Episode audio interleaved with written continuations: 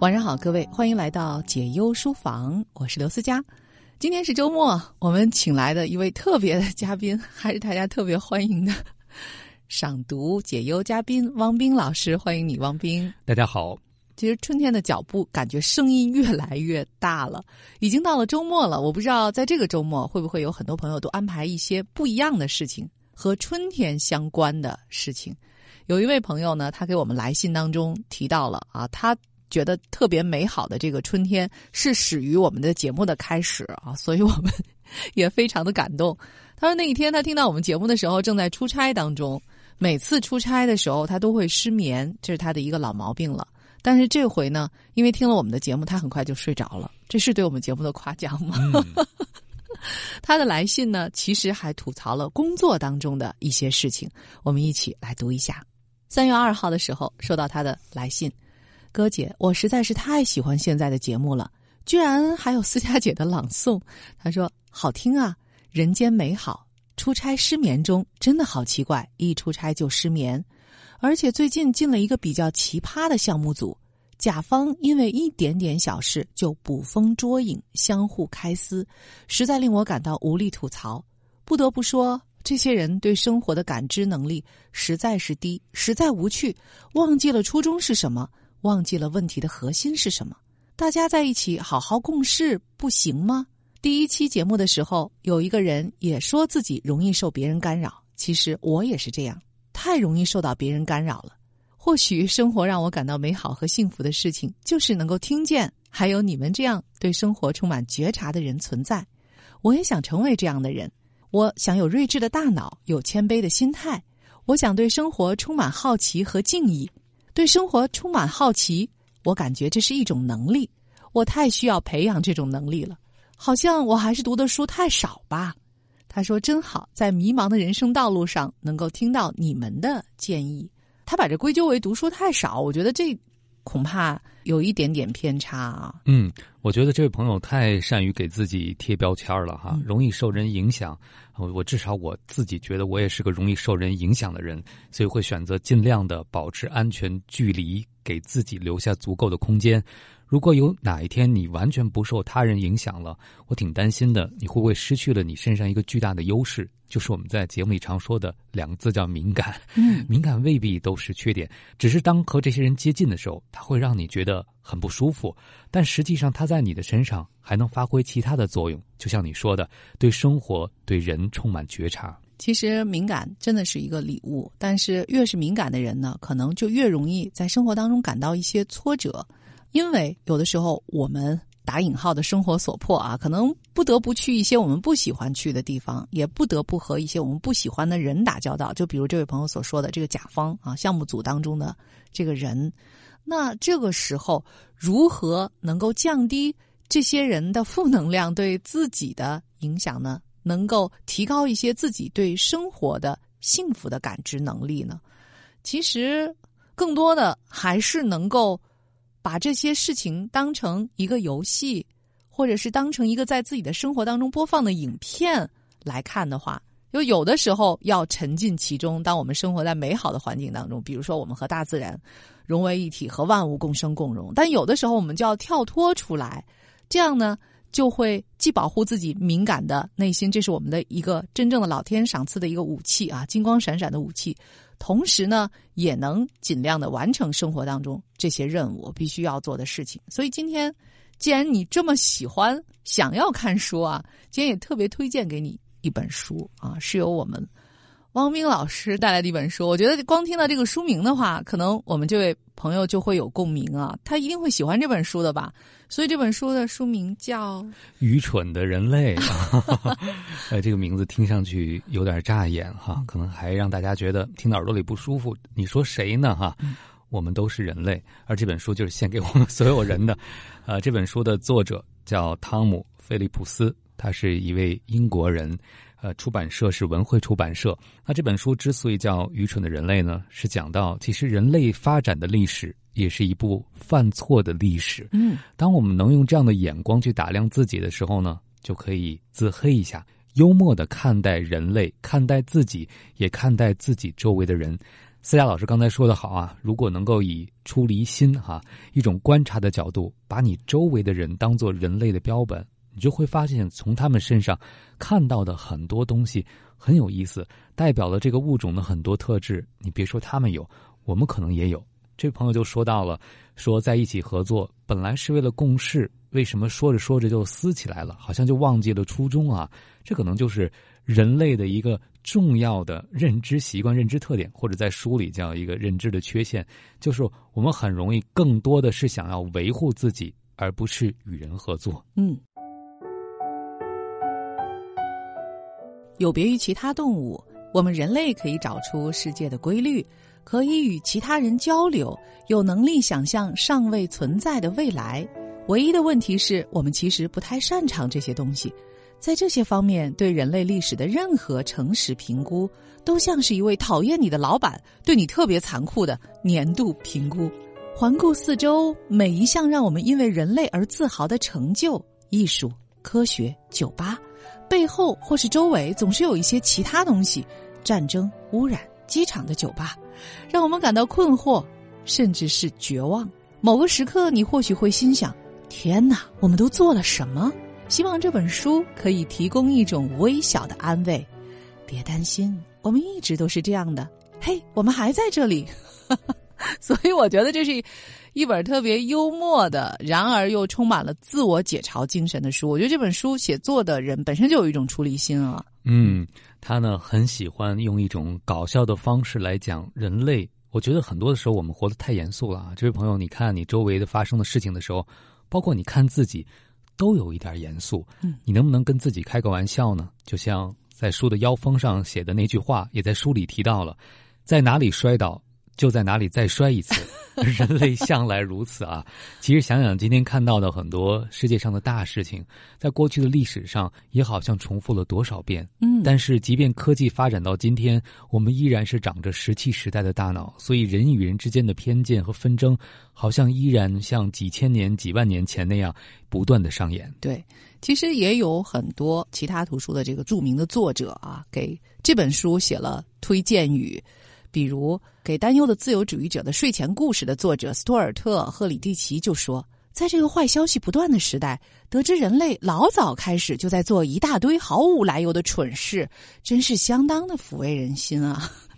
就是说，做蠢事啊，并不是从我们这一辈开始的创举，老祖宗们一直就在这么干啊。嗯，而且我们每天都在做啊。举个例子啊，这位朋友讲到了，大家出现了纷争哈。”刚才思佳老师也念到了，人类的大脑是做什么的？就是建立关于世界的模型，关于他人的模型。比如说，他是一个什么样的人，我该如何跟他互动？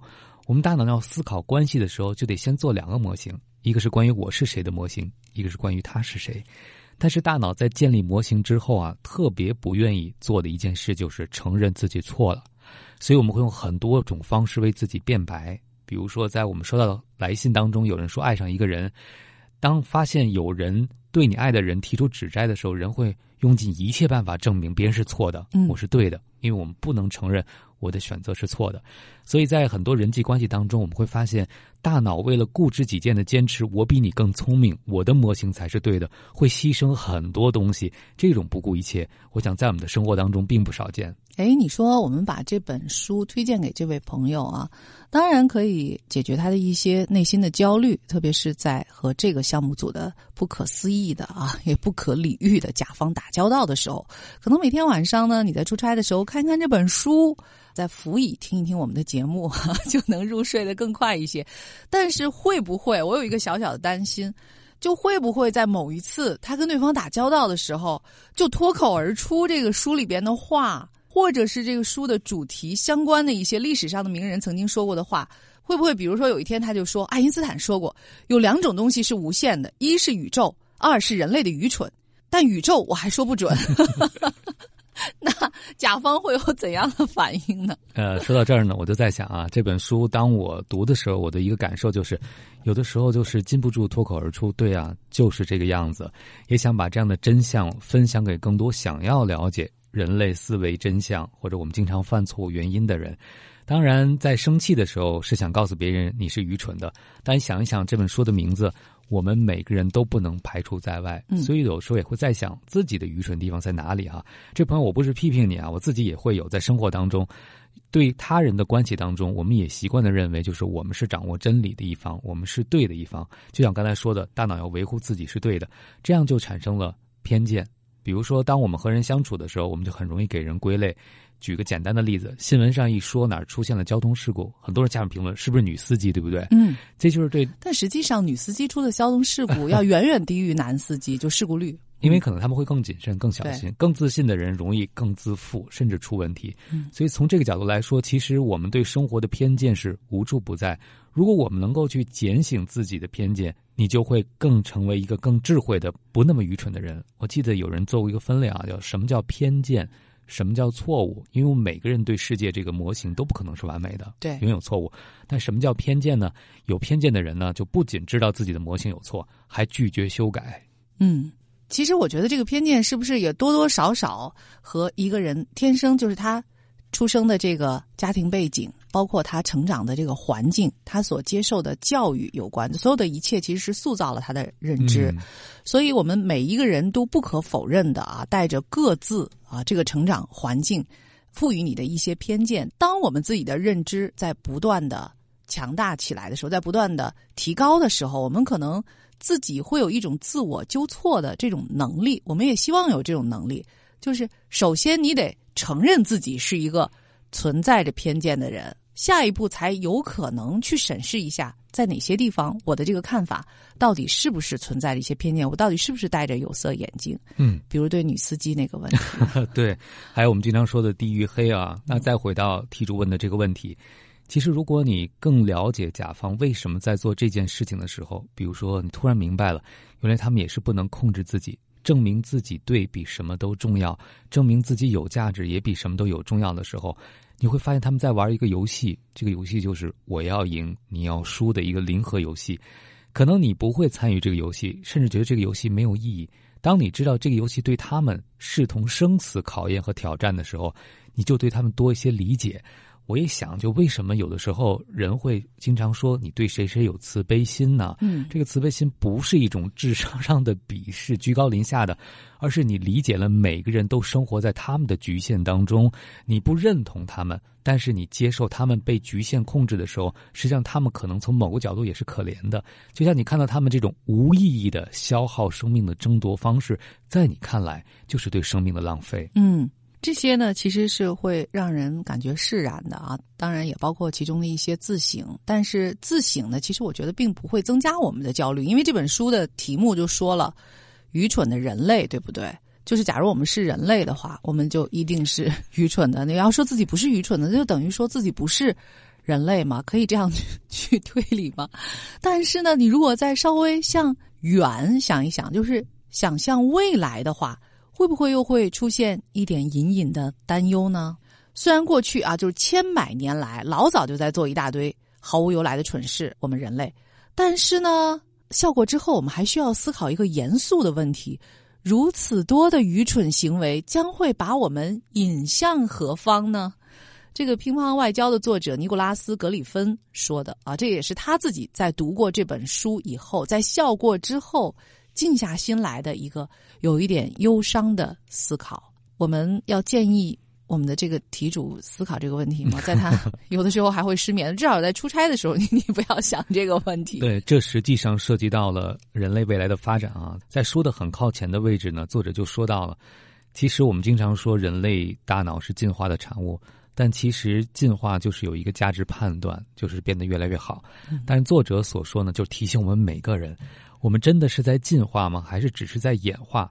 只是大脑适应了现在的游戏规则，但并不等于适应游戏规则的大脑就一定意味着对未来来讲、对生态来讲、对整个系统来讲是好的。所以在他看来呢，我们不妨这么想：演化这个游戏啊，就是把数量多到荒谬的、饥饿且性欲高涨的生物投放到一个危险而冷酷的世界。最后看谁失败的次数少，就好像一个斗兽场一样。最终的赢家是不是我们认为意义上的最好呢？不一定。当然这么说呢，也有一些搞笑的味道，但却是在提醒着我们：我们人类所带有的这些自以为大脑了不起的功能，是不是真的在未来也能造福于我们和周围的物种？嗯，其实我觉得光看它的这个目录啊，就特别的有意思。比如说，它的开场白叫“人类历史始于犯蠢”。第一章说为啥说你的大脑是个白痴？哈，第二章长点心吧，地球都要被我们搞废了。其实我们自己也正深切的经历着这一切，特别是在上一期节目当中，我们分享那个《万物》杂志的时候，当我们人类因为新冠疫情而使所有的活动都停止下来，所谓的整个地球停摆的时候，其实这其中就包含着一些自大的成分。人类停止那些无意义的活动，并不代表整个地球停摆啊！其实，万物当中的其他物种都正在欣欣向荣呢，甚至于整个地球的很多伤痕都在这疫情当中在缓慢的疗愈，因为人类的活动范围被限制了。所以，其他的万物反而更自由自在、更美好的生活着了。仅仅是从这个角度来说啊，长点心吧，地球都要被我们搞废了。我们是不是有的时候可以闲下来，不让自己过多的去工作，以给其他的物种留一些幸福生活的空间呢？嗯，这真是个非常好的提醒啊！就像在书中的第一章的第一句话，我当时就和思雅老师分享了这句话是：大约在七万年前。人类开始真正成为害群之马，然后马上在下面的第三段里又写了一句：“只要我们一到，邻居就遭殃。”这种模式很快就将贯穿整个人类历史，这是我特别喜欢作者的地方。作为人类，可以反思自己对周围、对环境究竟造成了怎样的影响，这才更好的去确认自己的行为。因为人很容易陷入自我中心的思维怪圈儿。比如说，像刚才所讲到的，甲方互相的这个扯皮撕扯，也都是自我中心吗？如何维护我自己，并不是为了合作，不是为了共赢。但现在好像人类走到了一个十字路口，这个合作和共赢不光是人类自己的，而是人类和环境本身的合作共赢。嗯，其实甲方的那些人啊，虽然看起来他们是一个团队，但我觉得可能他们在行动的时候啊，也不见得都是从团队的利益去出发的，也有可能每个人有他自己的。一个小九九啊，有一个小算盘。比如说，在这个团队当中啊，是不是每一个人都那样的有价值呢？如果说那些平素不太有价值，或者实际上啊，他们是缺乏在这个团队当中不可或缺的实力的那样的人，他往往要在一些这样的时刻想方设法的去刷存在感，体现他的价值。那么开撕啊，特别是和像你这样的合作方啊去开撕，可能就是体现他的。火力啊，体现它的火力强度的一种办法吧，一种手段。能这样想之后哈，你可能虽然还是不认同他的做法，但多少就对他有了一种刚才汪明老师所说的慈悲心，也就是悲悯之心啊。想想他也怪不容易的啊，也没有什么别的能做的、可做的，能力所限啊，只能做些。这个那时候，至少你看见他的时候，就不会真的生气了，也不会因为冲动而影响到了自己的理智，影响到自己做出正确的判断。嗯，思佳老师刚才说的这个，真的我觉得特别的智慧啊。原因就是，其实当你看到有些人只能通过这种方式刷存在感的时候，证明其实他内心是有一个极大的不安全感，也没有其他价值感的支点。我记得在讲演化的书上，有人就提出了，其实人类爬到了食物链的顶端啊，时间并不长，所以人类也有一个巨大的危机感，也有一个贪婪，我要霸占这个霸主的地位，不能在地球上沦为第二名。这个时候，人类这种不安全感就变成了我们扩张和刷存在感的一个重要的动力，就是我们继续要让人类成为地球上万物之灵长。那我想，这个背后如果是恐惧驱动的，可能对你所不喜欢的甲方的那些人，他们也很容易恐惧和不安全。如果不在这个撕扯当中占上风，他们就会觉得自己失败了，就会觉得自己没有存在感、没有价值。这是多么大的一个内心的空洞啊！但如果你作为这么敏感的人，能在生活中发现这种心智的游戏太小儿科了，嗯，这样的游戏并不能成为你生活的全部，甚至你对此毫不感兴趣，那你的生活领域该有多大呀？如果每个人不是基于恐惧刷存在感，而是享受自己存在本身，那可能世界都会不一样。没错，到底你的思维对这个世界的认知，认为所有的一切是二元对立的啊，还是并非如此？这可能决定了一个人的格局，他所享受的生活，不仅是未来的发展方向，而是你此刻生存的世界和维度就和他们不一样。哎呀，我觉得今天的节目可能你要特别的存下来，留着出差的时候哈，每次一听就感觉心情能够特别的放松。其实我们说的并不是安慰你的话，而是一个彻彻底底的真相，并不一定只有读书啊才能增长、提高人的认知能力。其实更多的应该是来自于对生活的觉察、自己的这个思考。当然，辅以一些有趣的、令人大开眼界的这种有趣的图书，比如今天汪冰老师推荐的。愚蠢的人类这样的书，我想对我们的生活，哪怕是增加一些生活趣味方面，也是非常的有帮助的，也会让我们更了解我们以及我们所存在的这个集体和这个物种。愚蠢的人类，王明老师再来介绍一下的作者和出版社吧。嗯，作者是来自英国的汤姆·菲利普斯，是一位常驻伦敦的记者和幽默作家，也曾经在剑桥大学学习过考古学和人类学。而这本书的出版社呢是文汇出版社。感谢各位收听今天的解忧书房。如果要给我们写信的话，欢迎订阅“城市游乐场”我们的公号“尘土的尘世界的事”城市游乐场，在喜马拉雅 FM 上可以找到私家汪兵解忧书房。你也可以下载听听 FM，然后找到我们解忧书房的专辑。一会儿见。欢迎回来，这里是解忧书房，我是刘思佳。好书共读，今天为您继续慢慢的读出《幸福的艺术：品味幸福的二十五课》其中的一个章节。我们今天选取的是《黄昏：幸福的衰落》当中的一节，就从西台岛朝觐这幅画作开始。西台岛朝觐，创作于一七一七年，画家安托万·华托。这幅油画现在收藏于巴黎卢浮宫博物馆。华托死于肺病，此画作于他短暂人生的后期。他居无定所，既没有家庭，又没有财产。然而，直至生命的最后时刻，都不乏簇拥在身边照顾他的众多朋友。他尽管获得一小圈崇拜者的赏识。但从未被认为是一位宫廷画师。他擅长于画游乐图，在人们的想象中，他喜欢社交，追求享乐。其实，他的一生并不像他画作的主题那样。华托生性腼腆，脾气暴躁，对幸福总持有一种痛苦的目光。似乎能够预见到每一个时刻自身都包含其终结的征兆。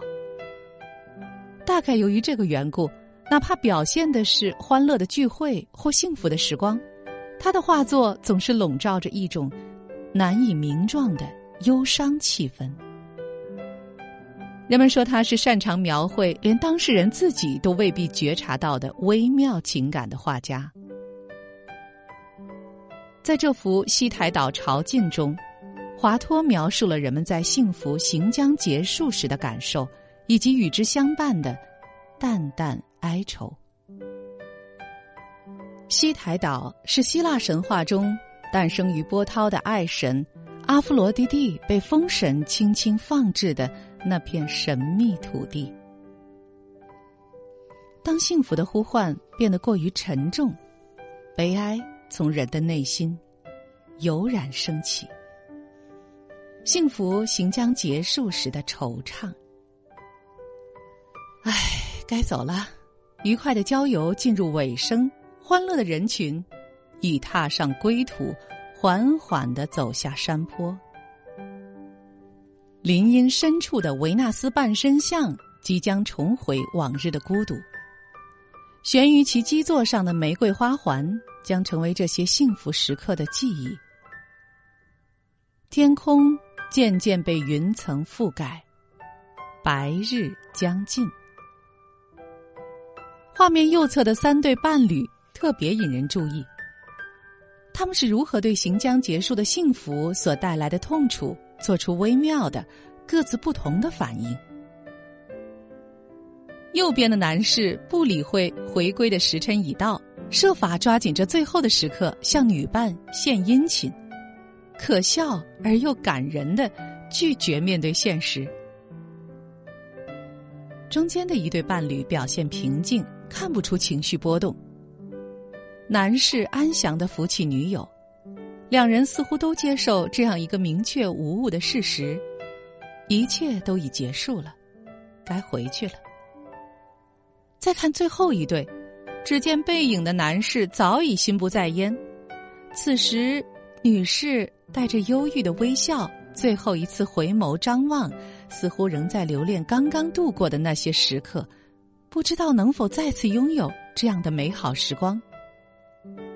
当幸福行将逝去时，该如何应对？是狂热的紧抓不放，还是事先为他忧伤？泰然接受这一结局，难道不是更好吗？西台岛潮尽，华托的教诲：珍惜行将结束的幸福。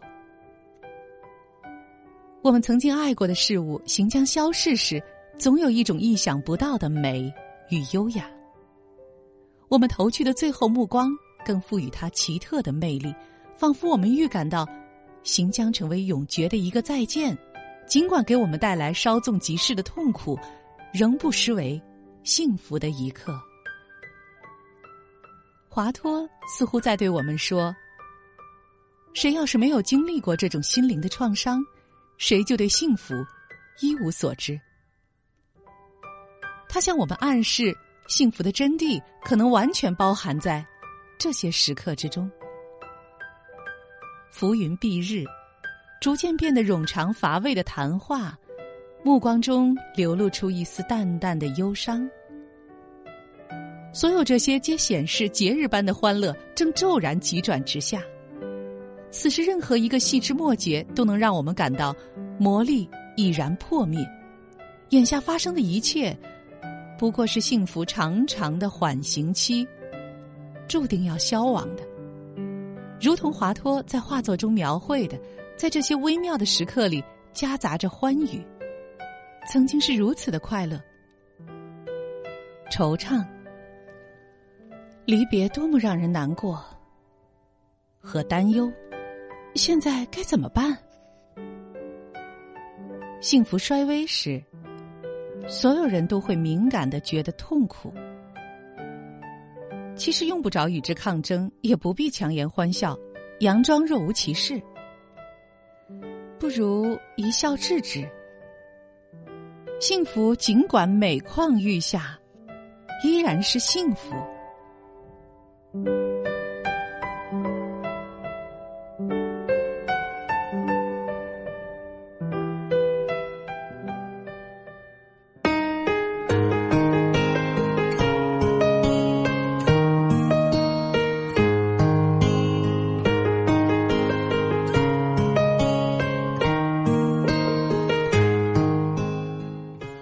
幸福的艺术，作者法国克里斯托弗·安德烈，由司徒双、王永祥、司徒完满翻译，生活读书新知三联书店出版。幸福是一种活生生的情感，它要经历诞生、成长、绽放、衰败，直至消亡的过程。幸福也有周期，如同昼夜交替。书中汇集的杰作。描绘了幸福的早晨、中午、黄昏和夜晚，还有那永恒的复苏。二十五幅画作宛若二十五节心理辅导课，作者引领读者面对五味杂陈的人生，品味生存这一基本的幸福。幸福的艺术作者克里斯托夫·安德烈是法国著名心理学家和精神科医生。他乐于在艺术家的作品中寻找帮助患者摆脱痛苦的工具以及康复的答案。他的著作好评如潮，特别是《不完美却自由和快乐者》荣获二零零六年心理学杂志“帮助人活得更好”散文奖。其他作品有《自我评估》《感情的力量》《活得幸福》等等。今天的好书慢读，我们分享的是克里斯托夫·安德烈著作《幸福的艺术》，品味幸福的二十五课片段。本书由生活读书新知三联书店出版。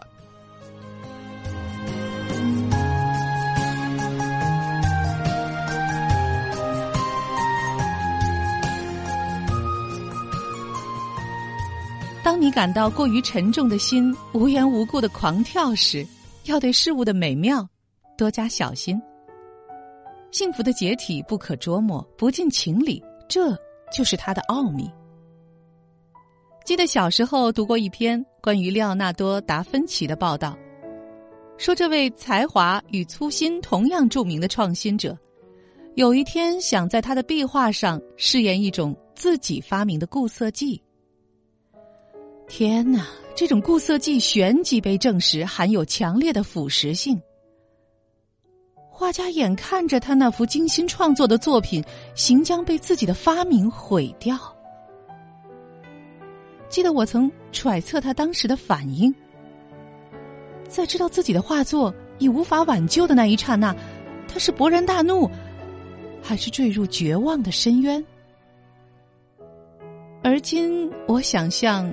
他先是叹气，然后微笑，坐下来，聚精会神的观赏他的壁画，行将永远消失的那唯一的、转瞬即逝的壮观场面。可悲，最后的幸福也比徒劳无益的狂怒强。所有的幸福都注定要消失。这无疑令人痛苦，但倒计时夜已开始，有什么办法？唯一的办法就是学会欣赏和喜爱这行将结束的幸福，懂得他们的出现和消失，就如同我们生命中无休止的呼吸一般。我们就这样成为幸福的临时签约者。注定只能生活在它如潮起潮落般出现和消失的交替之中。在这种情况下，只有刚诞生的幸福才显得没有尽头。当我们开始感到幸福时，不会想到它将终结。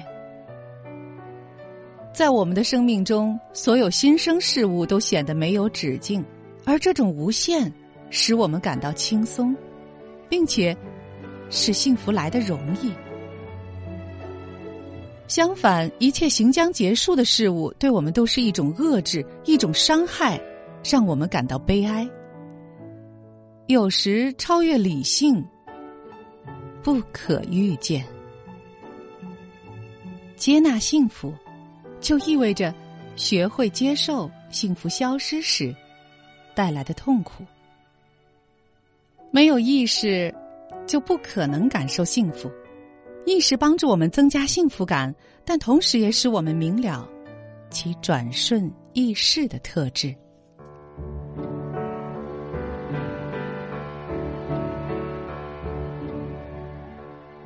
这就是幸福的艺术，品味幸福的二十五课其中的一个章节。这里是解忧书房，如果您要和我们联系的话，欢迎你订阅我们的公众号“城市游乐场”。尘土的尘，世界的世，城市游乐场，给我们发消息，您的读后感，或者向我们提问，都可以，也可以来分享或推荐您喜欢的书，或者是电影、纪录片。我是刘思佳，感谢各位的收听，晚安。